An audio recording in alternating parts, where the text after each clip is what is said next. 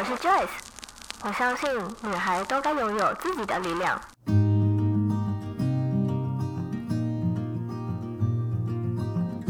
分享，让我们彼此之间不再疏远。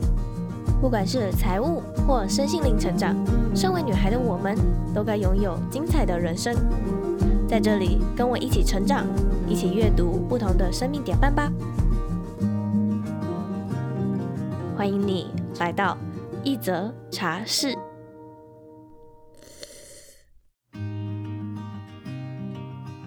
在二零二零年，我的年度书单里就有一本书，叫做《有一种工作叫生活》。当时这本书影响我非常多，陪伴我成为自由工作者初期，许多对自己的不自信、父母的不谅解，种种情绪都能在这本书里得到慰藉。由于太喜欢这本书了，于是邀请了作者燕京来到一则茶室，也收录在我们的第四十一集内容。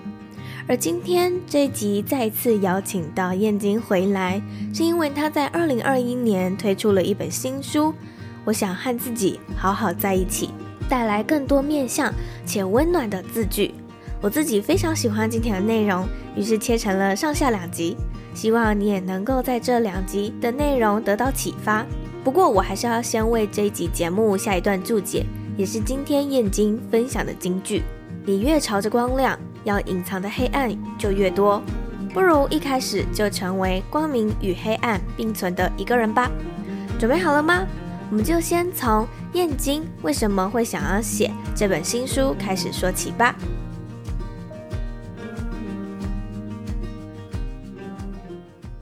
很开心、很荣幸的这一次一则茶室呢，又再度的邀请到燕京 Amazing 来到我们节目。那如果你是看 YouTube 的话，就是我们这边非常明显的置入这一集，我们就是要来跟燕京聊他的新书，叫做《我想和自己好好在一起》。那如果说你还没有听过之前燕京来我们的那一集的话，是在第四十一集，我也会把这一集的连接放在资讯栏的地方。那可能还有一些听众不认识燕京，可不可以再为这些新来的听众们介绍一下你自己呢？嗯，好，大家好，我是燕京，Amazing。嗯，我现在是一位自由文字工作者。那我平常在女人迷啊，还有天下的独立评论写专栏。那我在二零二零年出了第一本书，叫《有一种工作叫生活》，就是写我自己怎么样成为自由工作者的历程。二零二一年最新的这本，我想和自己好好在一起。呃，要想要带大家一起重新的好好去梳理自己身上的一些，比如说结啊，或是伤口，然后能够好好跟自己相处。其实我在看燕京的新书的时候，我的速度就是看到落泪了。然后燕京的第一本书呢，诶，我记得我好像是先看了这本书之后，嗯，然后我才认识燕京的。因为我看完之后，我就太好看了，我在很想要认识这本书的作者，所以我就写信给远流，所以我们就有了这样的缘分可以认识。嗯、呃，我们回顾一下上一本，其实跟这一本有蛮大的差异啊。有一种工作叫生活，它是在讲职场的；这一本呢，它是比较探讨内心层面的。嗯，所以我很想问问燕京，呃，你为什么会想要写这么不一样的书呢？就自己看起来是蛮跳痛的，嗯，对对，很多人看到都觉得诶，蛮蛮讶异的。呃，其实这一本书的主题才是我自己最常在专栏上面分享的。哦，对真的，对，就是我们呃失恋受伤后，我怎么跟我的原生家庭走上一个和解之路？嗯，对，然后怎么重新的去看待自己的恐惧。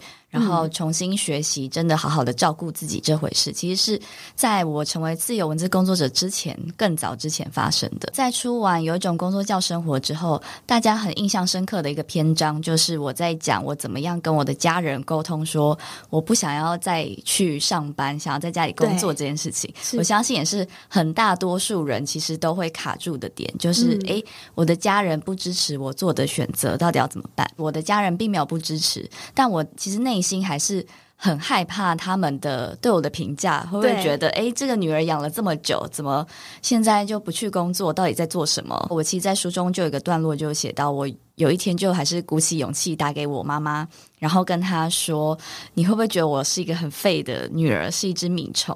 嗯、对，那我妈妈就非常非常感人的说：“你要成为什么样的人，是你要自己去努力的，你不用在乎我的看法，因为这就是你的人生。”这样子。Oh my god！对，又比赛。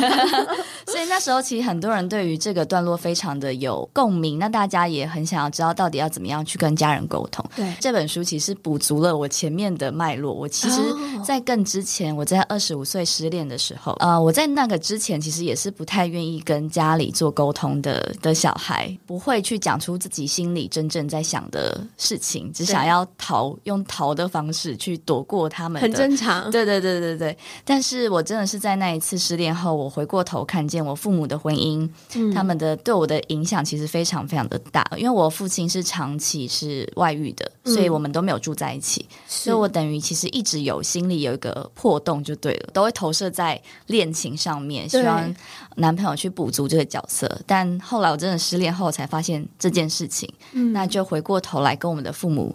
讲说，哎，你们的感情对我影响非常非常的大，然后让我成为一个其实蛮蛮脆弱的人，然后其实很渴求完整的爱这样子。现在发现这件事情，那我希望从此以后。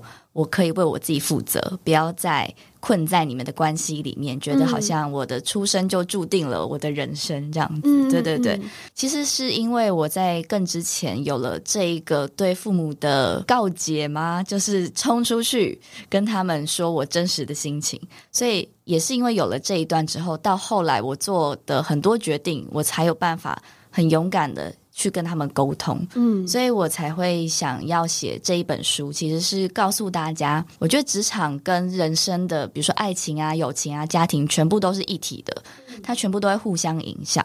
所以你是一个小时候是怎么样被养大的，你在爱情里面、你在职场里面就会怎么样的表现。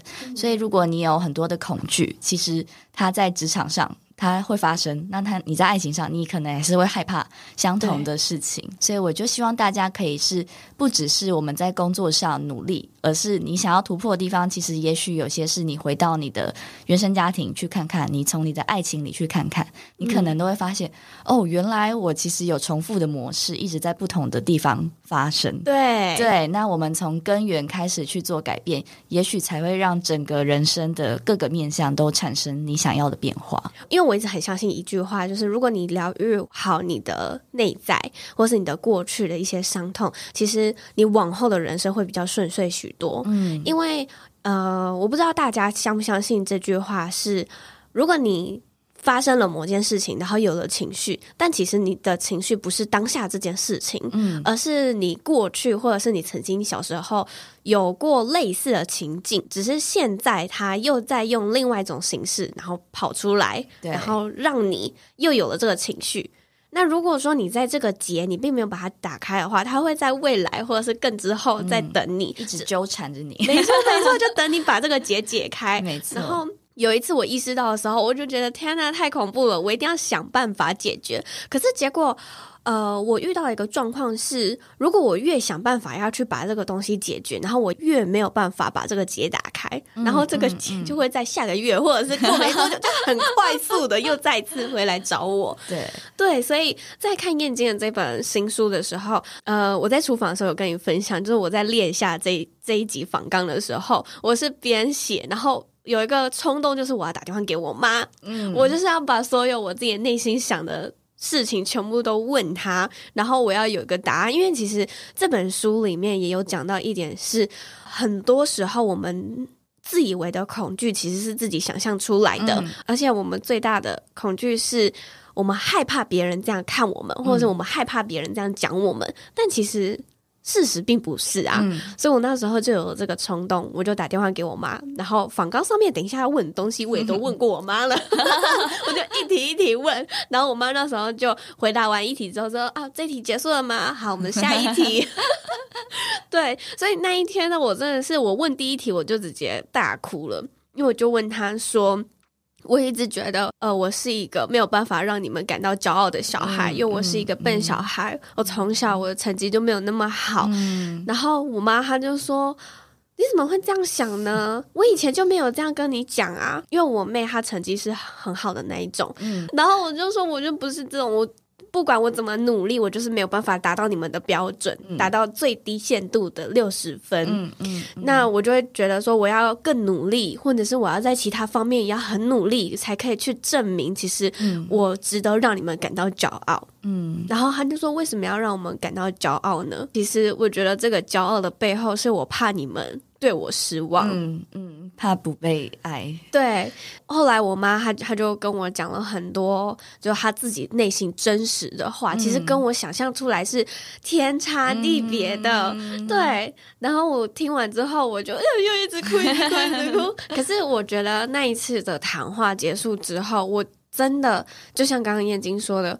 之后的每一次沟通是更加有勇气，因为你觉得说之前你最害怕、最害怕的那个结已经被你打开了，嗯、那之后其实没有任何是你不敢跟你父母说的，对或者是埋在心里啊，然后不说出来的话。因为我这次的书里面其实有讲到，嗯、呃，我其实小时候自己都没有意识到，我其实是有一点点对于我妈选择了我爸这件事情感到。感到疑惑，就会觉得说，哎、嗯，如果呃，爸爸是一个，我从小就觉得，呃，我爸爸是一个不好的人，对，对。妈妈就会说他不好嘛，所以你就觉得，那你到底为什么跟这个人在一起，然后还生了我们？嗯、我相信很多人都会在父母的婚姻中觉得非常的困惑，这样子，对，所以我小时候就其实会有一点对妈妈的选择感到，嗯，问号问号这样子，嗯、然后长大后就会有一个倔强，是我想要去。去超越他的选择，去证明说我不会像你一样做出。选择了一个不好的人这样子的事情，嗯、要证明说我们家其实可以不用这么辛苦的。嗯、其实一开始你选对人就不会发生这件事情了。对，所以其实会隐隐约约的想要超越，然后也是不想让他担心，不需要说，哎、嗯，你曾经跌过的跤，我又跌了一次。所以其实，在后来的选择当中，都会刻意选择跟爸爸不一样的人。后来我就发现，哎，前男友在呃分手之前，其实好像就有跟别人暧昧了。嗯，对，就有一点点遭到。到背叛的那种感觉。知道这件事情的晚上，我就真的是也是哭着去找我妈，跟她道歉。嗯，对，就跟她说，我觉得很很对不起，就是我竟然是想要超越你，竟然没有想说要跟你站在一起，觉得哦，我会比较我会做的比你好。所以那时候我其实就是真心诚意的跟我妈道歉。对，嗯，所以我书中就有写到写到这一段故事。这本书出来之后啊，我就很战战兢兢的交给我妈。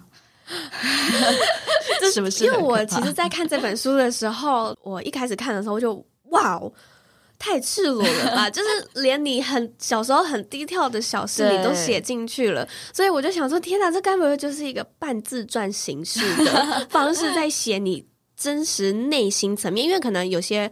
其他书他在写自传，他是写他自己外表很丰功伟业、对对对丰功伟业的东西。可是你的这个是比较更内心的，小到那种你在内心 murmur 抱怨，你都写进去了。对，所以我就这这这个其实不用写出来啦，真的。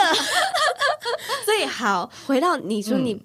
把它给你妈了，对，然后呢？那几天我就一直要偷偷看，说我妈到底看了没？对，我就还偷去看她翻到哪里，书签放到哪里这样子，但她都没有主动跟我聊说，哎，她看了怎么样这样子。是，然后后来有一天下午，我就假装有意无意的提起说，哦，很多人看了这本都哭了，怎样怎样的。是，然后我妈就有说，哦，其实我看了也是。觉得有一点沉重，有一点看不下去。但他说他看不下去，原因是因为我里面写了很多我当时小时候的心情，都是他不知道的。对，然后他就说，其实我也不知道，原来那时小时候的你，在我们的家庭，在我的婚姻呃关系之下，原来是这样想的。嗯，那因为我妈就说她自己的家庭状况，她的父母也是蛮圆满的，就是都是在一起的，所以她也不知道说哦，原来。父母的婚姻不和睦这件事情对小孩的影响到底是什么？嗯，然后他在我这次的书写里面，他才发觉了，原来你小时候是这样想的。他一这样讲的时候，你知道，哦，立刻落泪。对，对，但那个落泪，我觉得已经不是委屈或伤心难过，而是被看见了。嗯，对，就是你小时候一直你自己可能也搞不清楚的心情或是什么之类的，你会不好意思。拿出来讨论，你不知道要怎么展现嘛，嗯、所以你就会把它藏起来，假装说哦，其实你们大人的事我不在意啊，对我没有影响啊，嗯、等等的，忽略自己有这样子的难过情绪。那我那时候我妈跟我讲这件事情的时候，我突然发现哦，好像那个从小到大可能五六岁，然后十几岁、二十岁的我，终于。被我的妈妈看见了，我是有这样子的情绪的。嗯，终于在过了很久很久以后，我也才发现哦，原来那个小女孩一直躲在我的心里。嗯，她今天终于站出来，在这个地方不会觉得很害羞，或是不怕受伤的站了出来。我觉得是那一种。释放的力量让我觉得很想哭哦，我完全懂，就像我那通电话一样。对，对我们这辈子最了解自己的人就是自己。你有过什么样的想法？你有过什么样的情绪？只有你自己才知道。你如果没有讲出来的话，其实父母他们是觉察不出来的。嗯，嗯，之前呢，我妈她就我记得好像很久很久以前吧，她就跟我说。我发现你们越长越大之后，越没有事情跟我说了，或者是越不跟我说什么事情了，嗯、所以让他开始很慌张。嗯、因为以前小时候，可能我们我们想要什么，我们就是用哭或者是用欢呐、啊、这种情绪来表达。可是当我们进到学校或者是出社会之后，可能就会觉得说，这些事情为什么要跟你说？嗯，如果我们每件事情都跟你讲的话，反而好像。会被觉得说啊，你都那么大了，你为什么还会有这种想法呢？所以我们就害怕讲出来。可是这些害怕讲出来，就会憋在自己的内心。对，然后就离父母越来越远，因为你只想要展现很 OK、没事的你给他们看，嗯、但真正受伤那一面，你其实不敢放出来。嗯，嗯真的，真的，你在这一本《我想和自己好好在一起》的过程当中啊，你一定会需要不断的去挖掘你自己的内心，甚至可能有一些你。几乎已经忘记的回忆了，嗯，所以我很好奇你在撰写这本书的过程的整个历程，以及你写完书之后你自己的。改变，其实写这本书非常痛苦。我对我应我想象的应该都可以想象，你可能写一篇，然后就爆哭一篇，然后写一篇再爆哭一篇，这样。对，就是他，因为他真的是挖掘到你非常非常深的内心的的状态，或是他可能时间有一点久远。比如说我的失恋是二十五岁，大概五六年年前发生的事情。那我在第一篇，我其实就是。去回忆说我的从失恋的第一天，第一个礼拜到第二个礼拜我的状态。那哇那时候其实我就是回去我的脸书看我当时的发文，嗯，我就看到比如说我第一篇就发了一个还是自拍微笑的脸哦，然后就说什么新世界接下来会更好。现在回想起来都觉得哇，有点有点羞耻，赶快把它按隐藏。对啊，就觉得哦，真是太尴尬，就是。大家为什么失恋了，我们还要就是还是要装坚强，还是要给大家看到没有问题的那一面这样子？所以我那时候有点像是，我觉得这本书的历程很像在考古，对我自己的生命进行考古。当时到底发生了什么事？我留下了什么记录？那些记录都可以带我回到当时去感受我那时候的心情啊，到底发生了什么事情这样子？嗯，对。那我其实我基本上是一个记忆非常好的人。我就是会记得很多小细节，所以其实要回想不会不会太困难，对。嗯、但是要把它梳理成不是我以外的人也可以看得懂这样的情绪，哇，那很困难呢。对，所以我就要去想，我到底时间的前后顺序，大家要先了解什么，才可以知道到底发生什么事情。嗯，这本书的第一篇就先直接。切入正题，就直接放我那个失恋，一起进入我的生命脉络，回到那个最转折的那一场失恋，嗯，然后才有后面的这些看见跟改变，这样子。嗯、对，那这本书写的时间大概从前年的九月、十月，然后写到去年十一，呃，九也差不多是九月，所以大概写了一年的时间，就还蛮长。是我知道有一个主题在那里，可是我一直不想下去写，因为写每次下去写，你的心情就是要。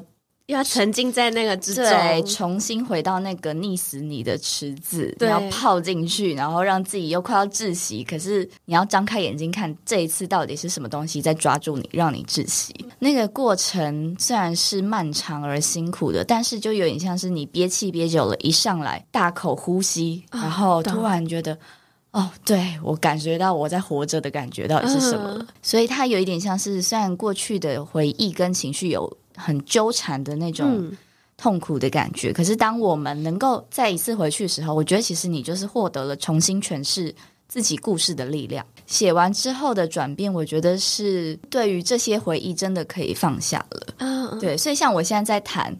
我虽然还是可以讲出故事的细节，可是我的脓包都已经割完了嘛，就是都脓都流出去了，我就没有那么多的情绪，我就可以比较平静的去描述一个在我生命中真正发生过的事情，嗯、它带给我的影响是什么。可是我的情绪已经释放释放过了，嗯，所以对我来说，其实现在的心境。对，看见这些故事都是蛮平静的。嗯，对对对。我刚刚听你在讲的时候，我直觉想到就是那个哈利波特，他们不是有那个记忆，然后可以到一个有点像水盆里面去看的嘛。嗯嗯嗯。然后你就很像是拉出了那条记忆，然后放到那个水盆里面，然后你沉下去看，嗯，看了那一段故事之后回来。然后再把它写出来的整个过程，嗯嗯嗯、我觉得每一个人都需要花时间。你可能不需要太长的时间，可能就一天一个小时，嗯、然后就想一下之前你自己的过去有什么什么结是你还留在你的心中的，嗯、然后你去试着把它书写下来。嗯、但我觉得这整个书写过程就是一个疗愈的疗愈自己的一个。经历，因为我之前嗯、呃、有去算过占星，嗯、然后我的占星师他推荐我，就是如果你想要去做疗愈的话，但是你又怕，就像我刚刚说，我怕跟我爸做疗愈，那你可以先以你写信给爸爸的这种方式去把它写下来，先把。对他的所有的不满，全部都写写写，写到后面之后呢，可能会变成是，呃，你当然你一开始写的时候，你一定会一直哭嘛，一边写边哭。嗯嗯嗯、我就说，那你要写到什么时候？他说写到不哭为止。我就，嗯、那我不知道我要写多久。嗯、这就像是我们刚刚说的，你要回到那个时间点，然后慢慢的去把它挖掘开来。他。对你说了哪些话伤到你了？为什么？嗯，往内然后一直去挖掘的一个过程。嗯嗯、所以我觉得这个方式呢，很可以，就是推荐给线上听众朋友们，你们可以去挖掘看看自己有没有哪些伤痛。但如果说你今天觉得状况不是很好，你没有办法一次挖掘完，嗯、那没关系啊，我们就是一个一个议题慢慢的挖掘。对，因为这件事情其实不是像我们，比如说生病，你去医院。做个手术出来就没事了，对，它是一直在你生命中发生的，所以我真的要算，我从二十五岁开始到现在就是六年的时间呢。嗯，然后也不是说诶我都处理完了，没有，它就是你会一直不断的看到一些更深刻的东西，真的，对，所以比如说我这本书第一章写失恋跟原生家庭，第二章写。呃，我们如何被教育成一个乖孩子？那其实第三章我在探讨的是性别，我看到了一个更深更大的东西，对，在影响着我们能够成为或不能够成为的人。嗯，它其实是性别。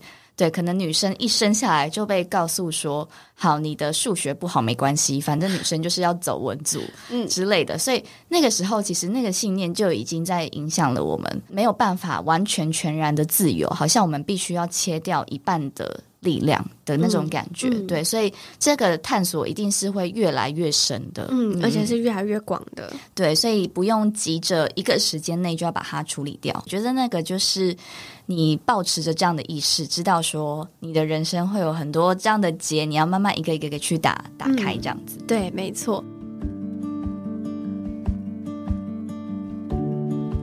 现在就让我们休息一下，进一段广告。如果你听到这里，表示你应该很喜欢译者茶室的节目吧？现在快点到 Instagram 上搜寻 J O Y C E H S H 点 C O，追踪我们，可以在上面看到许多 Podcast 之外的讯息，或是一些 Joyce 的生活分享。想要直接在 Instagram 上面与我互动，也欢迎你私讯我哟。如果你想要用行动支持我的话，可以到 Apple Podcast First Story 上面帮我打新评分。或是也可以直接在下方资讯栏的地方点击赞助连接，请我喝杯茶，或也可以直接购买一则茶室的茶叶组，对我来说都是一种行动上面的支持哦。好啦，广告结束，我们继续回到下半段的精彩内容吧。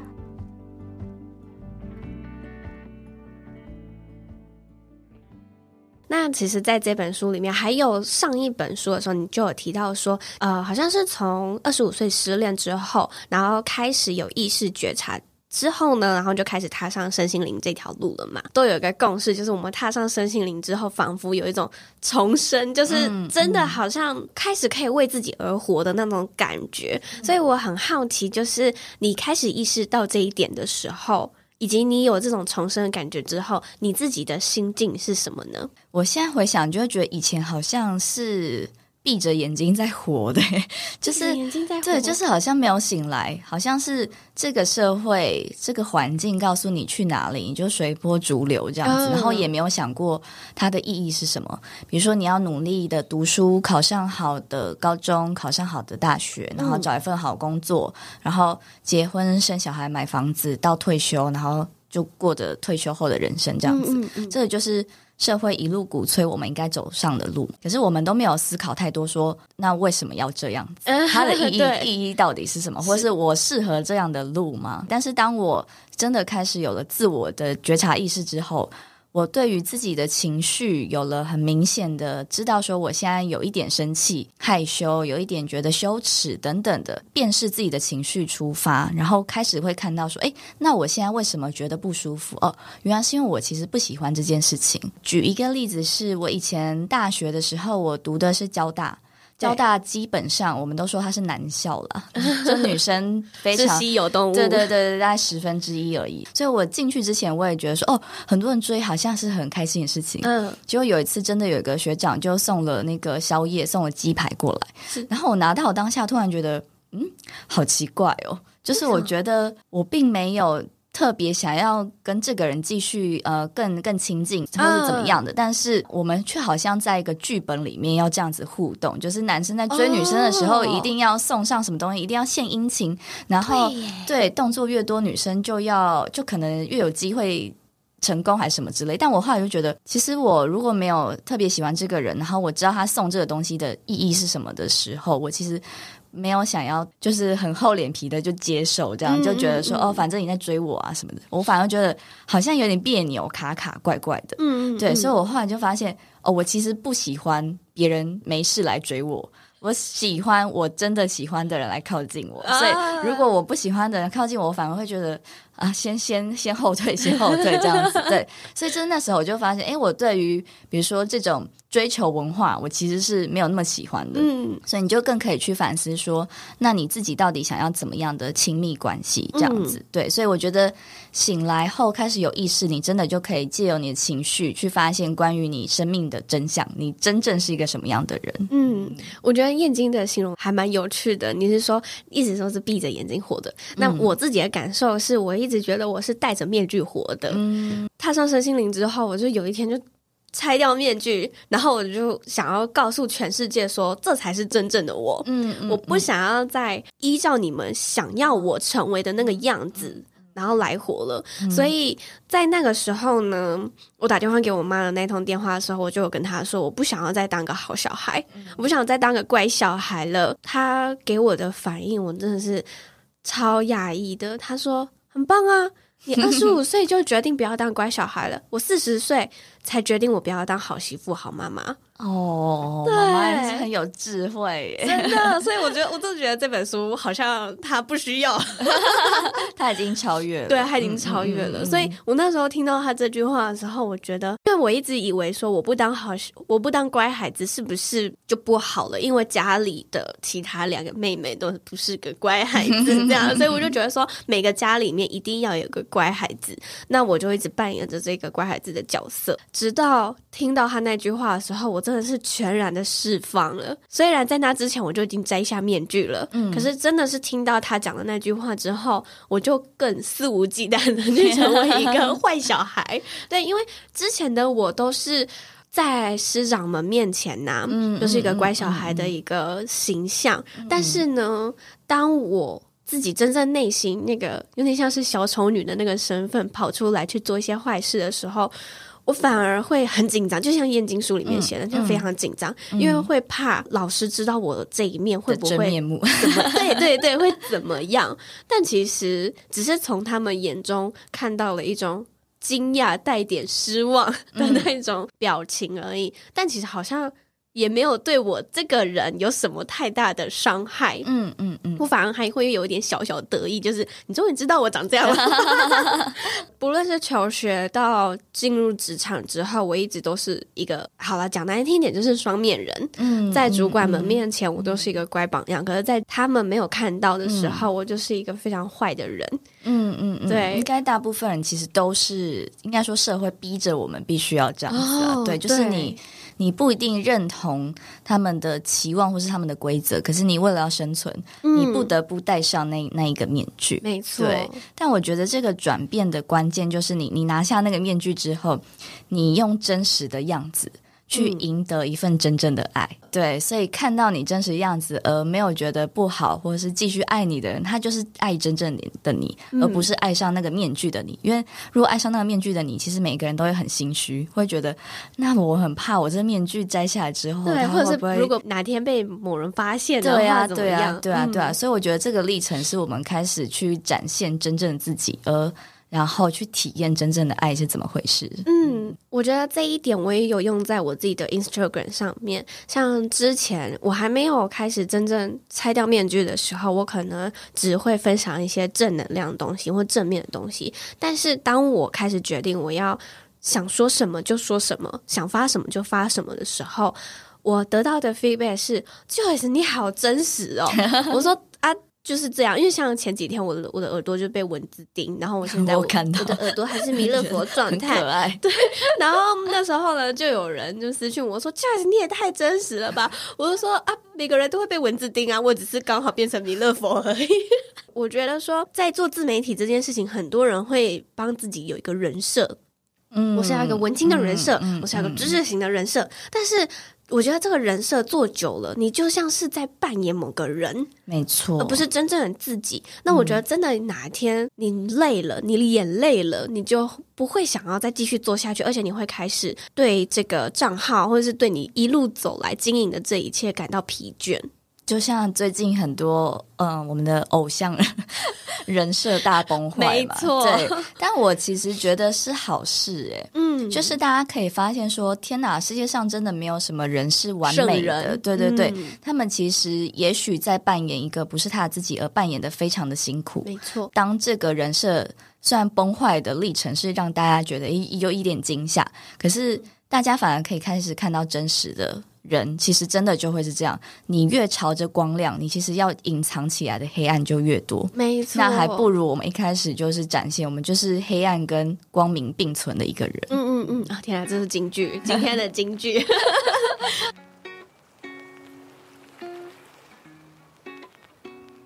听到这里，你是不是有种意犹未尽的感觉呢？没有关系。我们还有下一集的内容更精彩的，即将在明天早上八点上线。上集的内容我们比较聚焦在与父母和解、与自己和解，以及摘下那一个我们不想再成为好孩子、好榜样的那个自己。我们想要释放内心那个渴望，也想要偶尔恶作剧，小小的在心里面骂别人的小丑女。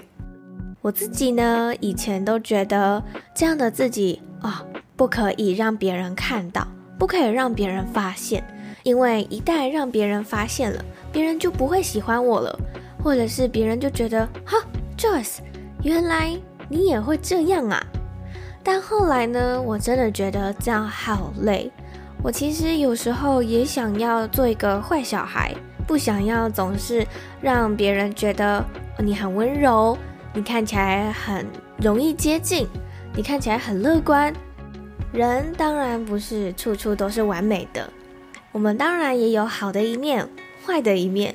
有些时候，适当的把这些隐藏在自己内心，或是深锁在自己内心里面的那一面释放出来，也是好的。